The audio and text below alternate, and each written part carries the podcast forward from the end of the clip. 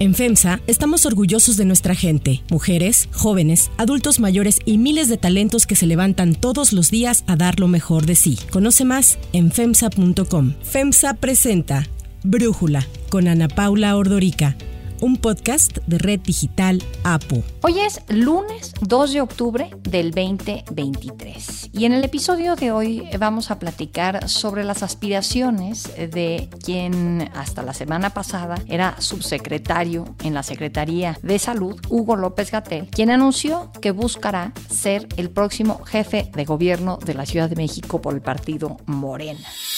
Yo me pongo al servicio. Hoy me estoy poniendo al servicio, a juicio del pueblo, de si puedo ser útil en coordinar los comités de defensa de la transformación de la Ciudad de México. Si el pueblo piensa que soy competente, estaré honrado y tendré una gran responsabilidad. Si el pueblo piensa que no soy la persona idónea o que hay otras personas entre mis compañeras y compañeros que pueden hacer el trabajo mejor, estaré para apoyarles. No sé si directamente en un gabinete, ahorita no estoy pensando en cargos o contratos o puestos, estoy pensando, como dice el presidente, en el encargo y el encargo es social el encargo es moral. Ese es a lo que me estoy ofreciendo. Para entender, pues, cómo ha hecho el trabajo al que acaba de renunciar y cómo están sus probabilidades de convertirse en el próximo jefe de gobierno de la ciudad más grande de la capital de México, le agradezco a Federico Berrueto, analista político, platicar con nosotros. Federico, a ver, ahora sí que buscando un poco de información, eh, reacciones a la postulación de Hugo López Gatel, encontré que incluso morenistas dudan de que tenga las credenciales para aspirar a un puesto. Yo te preguntaría tu opinión. ¿Qué piensas? Bueno, mira, en primer término hay que pensar que la designación de candidatos es un proceso de los partidos políticos, no de la sociedad.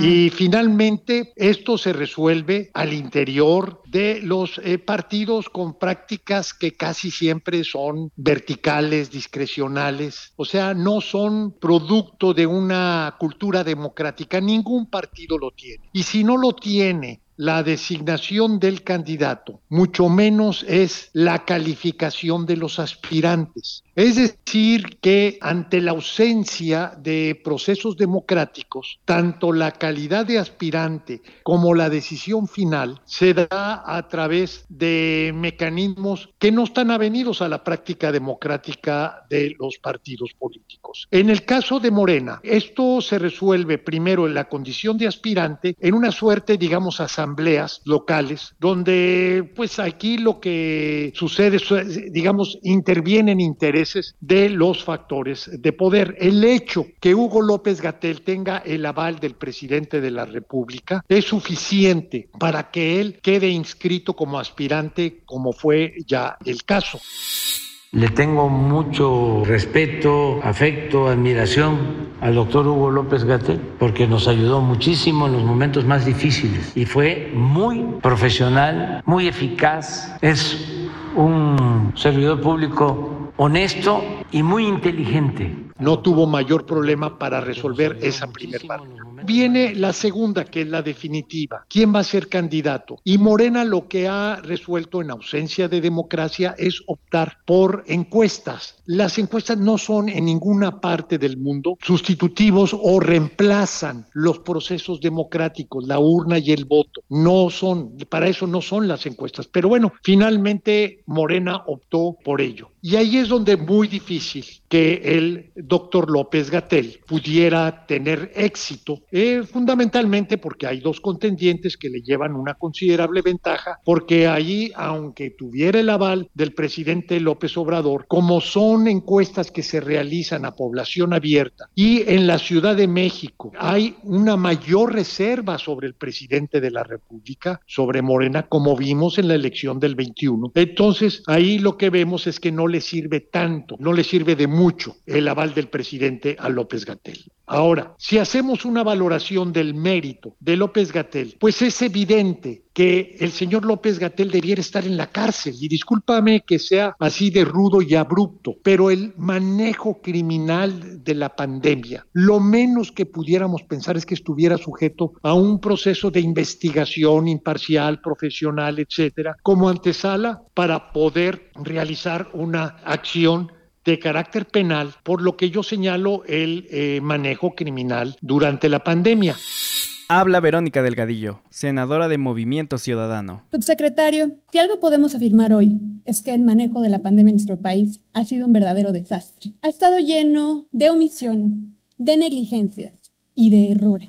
Mire, ojalá que todo esto quedara ahí, pero lamentablemente estamos hablando de vidas, de miles y miles de personas que perdieron todo lo que tenían, incluso un ser querido, porque usted demostró desde ese momento su falta de seriedad, secretario, porque desde ese momento demostró que en un momento tan crítico como el que vivimos, usted iba a poner a la política por encima de la ciencia, de la salud y de la vida de millones de personas en nuestro país. Podemos abonar otros elementos como es el pésimo desempeño en la política de salud, la falta de abasto de medicamentos y esto que se ha traducido en lo más lamentable, que es en muerte. Entonces, pues bueno, es así de manera muy apretada el escenario político en torno al doctor López Gatel. Él, anunciando en la conferencia de prensa que dio para dar a conocer su registro para participar como candidato de Morena para la Ciudad de México, él dijo que lleva a tres años siendo asediado por un discurso de odio. Él lo atribuye a los conservadores, a los grupos de la derecha.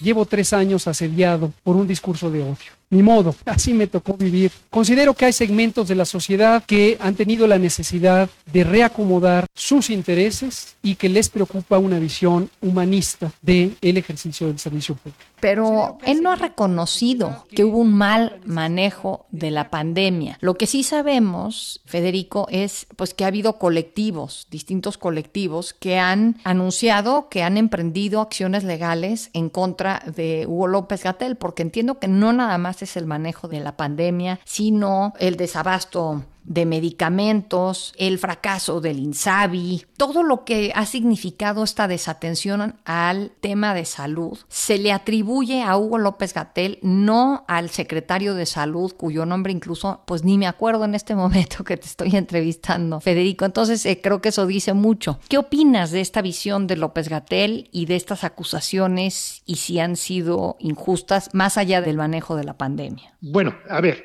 yo lo que diría, ¿qué es lo que hace falta? Lo que ha hecho falta, más allá de esta movilización y esta explicable indignación de la sociedad respecto al manejo o la gestión criminal de la pandemia, más allá de hecho, lo que ha hecho falta es darle curso institucional y para ello está el Congreso. Y el Congreso lo que debió haber hecho es integrar una comisión imparcial, profesional, que pudiera realizar una evaluación de lo que fue la gestión de la pandemia y de ahí sus recomendaciones que eventualmente pudieran ser elementos objetivos, confiables, al margen, digamos, de las pasiones propias de la política o del sentimiento de agravio, pues por los cientos de miles de muertes que ocurrieron durante la pandemia. Y que con ello pudiéramos tener, digamos, un curso inteligente jurídicamente avalado y procesalmente resuelto para que finalmente quienes incurrieron en irresponsabilidad ante la pandemia pudieran enfrentar una sanción pública si fuera este el caso. Eso es lo que ha hecho falta. Ahora, ¿por qué esto, esta reflexión es importante? Es importante porque es evidente que el señor López Gatel no participa de este ejercicio con el propósito de ganar eh, la eh, candidatura Mm. al gobierno de la Ciudad de México. Es evidente que lo que él busca es el premio de consolación, que en su caso sería un cargo que le dé inmunidad procesal o impunidad para efectos prácticos.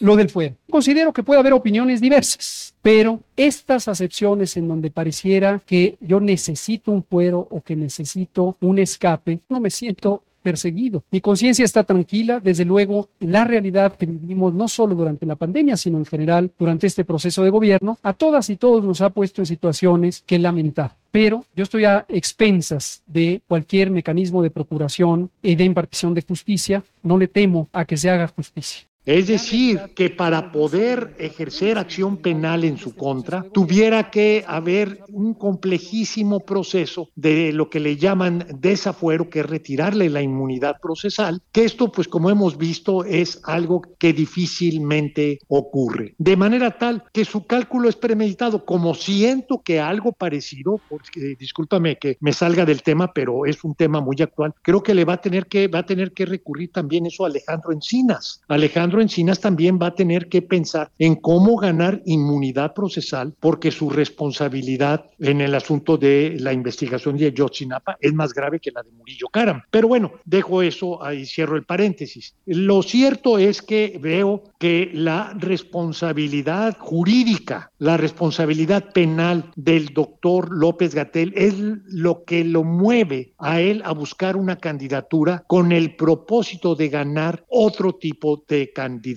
que sería seguramente un cargo legislativo que le dé o que le ofrezca esta suerte de impunidad. Sí, pues vimos ya que diputados del PRD, del PAN y del PRI presentaron una denuncia penal ante la Fiscalía General de la República en contra de Hugo López Gatel. Habla Kenia López Rabadán, senadora del PAN. Es por culpa de Gatel que casi un millón de mexicanos perdió la vida en el COVID.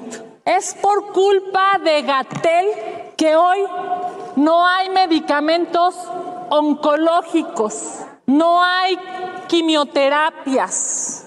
Y cuando le reclaman al subsecretario, demuestra lo insensible e inhumano que es. Entonces, uno pensaría que sí hay esta necesidad de tener fuero. Pero lo que me sorprende muchísimo, Federico, es que el presidente dijo que él no iba a defender a quienes cometieran actos indebidos, que solamente gente honesta en su gobierno, eso lo lleva diciendo pues desde todos los años que ha estado en campaña y desde que ganó y una vez asumido el gobierno. Entonces, ¿cómo es posible que el presidente defienda a López Gatel y quiera liberarlo de enfrentar la justicia como cualquier otro ciudadano. Bueno, a ver, aquí hay un tema, sobre todo si estamos hablando del desempeño de las autoridades durante la pandemia. López Gatel fue consecuente con el ánimo presidencial. O sea, el presidente de la República fue el primero en minimizar la pandemia o la gravedad del, del, contagio. El presidente fue también el primero en desalentar a la población a tomar las medidas preventivas.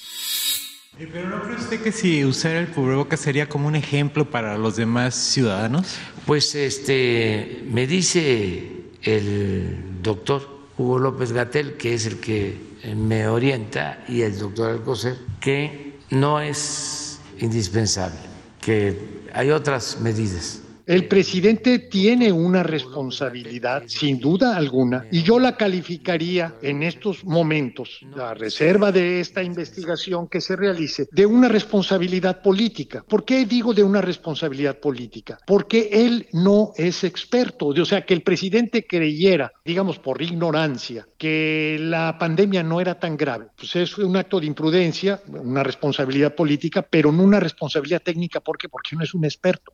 Entonces, el presidente puede invocar ignorancia, no así el doctor López Gatel. Entonces, en el caso del doctor López Gatel, esta responsabilidad que es compartida con el presidente adquiere otra dimensión por su calidad de conocedor, de experto, de una persona que él sí sabía o debiera haber sabido que el contagio era mucho más grave. La Organización Mundial de la Salud ya había emitido boletines, ya habían dicho, señores, hagan pruebas de contagio a manera de tener un mayor control. No lo hizo el doctor López Gatel como experto. También todas las medidas preventivas, que el distanciamiento social, que el cubrebocas, etcétera, también por la comunidad de expertos y por la Organización Mundial de la Salud, también fue boletinado. Todo esto fue ignorado. Bueno, el presidente puede creer que la Organización Mundial de la Salud es un instrumento más de los conservadores y del neoliberalismo. No lo puede creer así un experto como es López Gatel y por ello, desde mi punto de vista, se perfecciona la posibilidad de una responsabilidad penal que él debiera encarar, asumir, sobre todo si derivado de la investigación se pues perfecciona que efectivamente el doctor tuvo un desempeño negligente que se tradujo en la muerte de cientos de miles de personas. Sí, ahora el tema es no nada más cómo se manejó la pandemia en pasado, sino cómo se sigue manejando el problema actualmente, ¿no? El hecho de que se hable de que habrá vacunas que aplique el gobierno Abdalá de Cuba y Sputnik de Rusia, que no se sabe si, bueno, se sabe que no han buscado la aprobación de la OMS para enfrentar las nuevas variantes.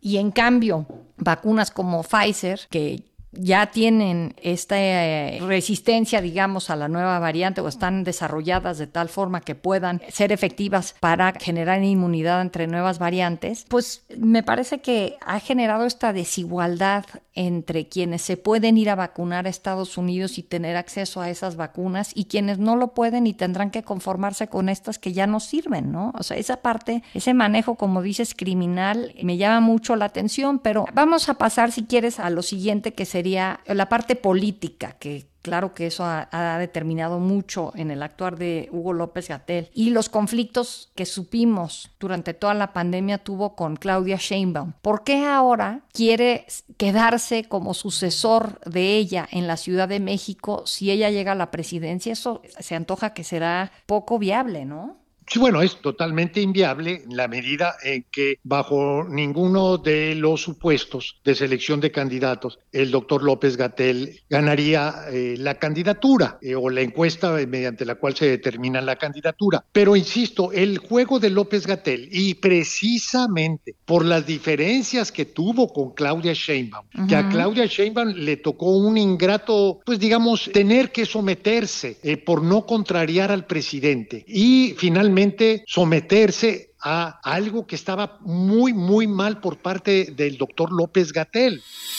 La atención de la pandemia en cada estado de la República es distinto, llegó a tiempos distintos y el trabajo que ha estado desempeñando el subsecretario ha sido muy, muy importante para el país. Entonces, lo que es muy importante, lo dije en la reunión de la CONAGO, lo dije ayer y lo vuelvo a decir, es que haya una atención unitaria a la pandemia, que no se politice y que realmente se trabaje en el tema de los semáforos. Puede haber discrepancias, siempre puede haber discrepancias, pero creo que es muy importante el trabajo que ha venido desarrollando la Secretaría de Salud del gobierno de México. Entonces, Claudia Sheinbaum es evidente que tiene su guardadito respecto al doctor López Gatel y que además ni siquiera necesitaríamos hablar de venganza, ni mucho menos. El señor López Gatel ha sido protegido por el presidente y esta protección él la va a perder y sabe que si gana Claudia o si ganara Claudia, pues yo pensaría que lo menos que haría la doctora sería la de decir, bueno, vamos a hacer un panel de investigación sobre el desempeño del doctor López Gatel durante la pandemia y a partir de ello, pues que enfrente las acciones legales del caso. Eso es lo que está viendo el doctor López Gatel y por ello lo que él pretende es ganar un cargo que le dé la inmunidad o la impunidad. No es que quiera ser el sucesor de eh, Claudia Sheinbaum. Es un hombre demasiado listo para creer que tiene alguna posibilidad de quedar como candidato de Morena para la jefatura del gobierno de la Ciudad de México. Sí, entonces pensar en cómo están sus números, si tiene la fortaleza interna en Morena para competir contra un García Harfush, todo esto resultaría ocioso, ¿no? Sí, mira, lo que sucede es que hay una competencia parejera en la Ciudad de México, que es García Harfush incluso con una ventaja clara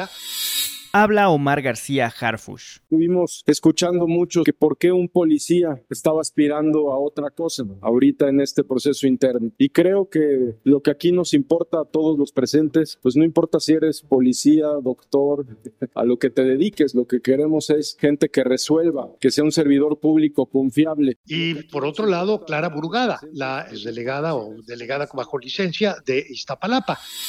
Estoy lista y preparada para seguir defendiendo esta cuarta transformación de la Ciudad de México. Bueno, pero es muy claro, el doctor López Gatel está muy, muy por abajo en las intenciones de voto. No hay posibilidad alguna que ni por más manipulación que hubiera de la encuesta, que el doctor López Gatel quedara ya no digamos que ganara, que quedara en segundo lugar. Entonces está muy a la vista lo que va a ocurrir. No, no hay margen de engaño, es lo que quiero decir, Ana Paula. No, el señor va a perder y lo que va a decir es reclamar su indemnización y su indemnización diga, pues, aunque sea una diputación local, pero que tenga fuero, eso sí, que tenga fuero. Ahora, en ese sentido, pues quizás es una buena noticia que ya no esté en la subsecretaría de salud los meses que quedan de gobierno de Andrés Manuel López Obrador para ver si pues se puede manejar un poco menos con peso ideológico esta subsecretaría y más con un peso científico, ¿no, Federico? Pues mira, uno siempre, eh, y es un juicio humano, no es un juicio lógico, uno humanamente siempre piensa que no puede haber algo peor de a lo que es pésimo, como es el doctor López Gatel. Sin embargo, pues uno no lo puede asegurar, eso uno quisiera, pero nunca hay la certeza de que eso pueda ocurrir así, sobre todo porque finalmente eh, quien ha decidido la política de salud ha sido el presidente de la República. El doctor López Gatel ha sido un ejecutor leal,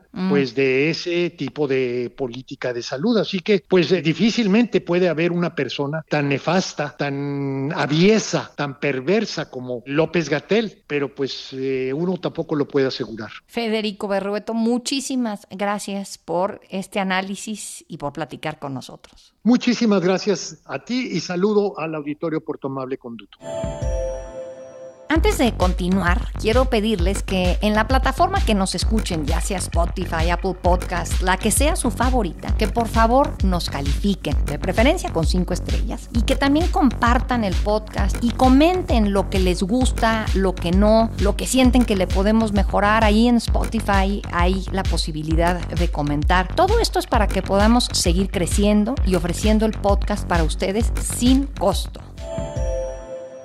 Para cerrar el episodio de hoy los dejo con música de Pink Floyd.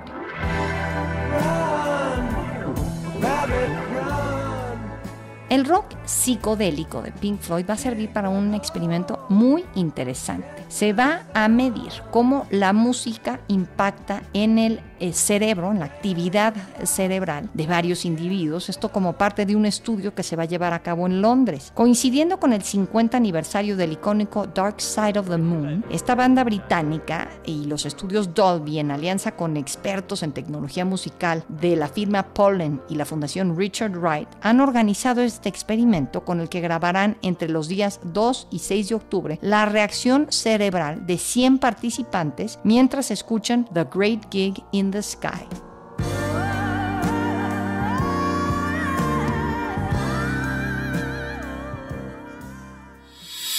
Yo soy Ana Paula Ordorica. Brújula es una producción de Red Digital APO. En la redacción, Ariadna Villalobos. En la coordinación y redacción, Christopher Chimal. Y en la edición, Cristian Soriano. Los esperamos mañana con la información más importante del día.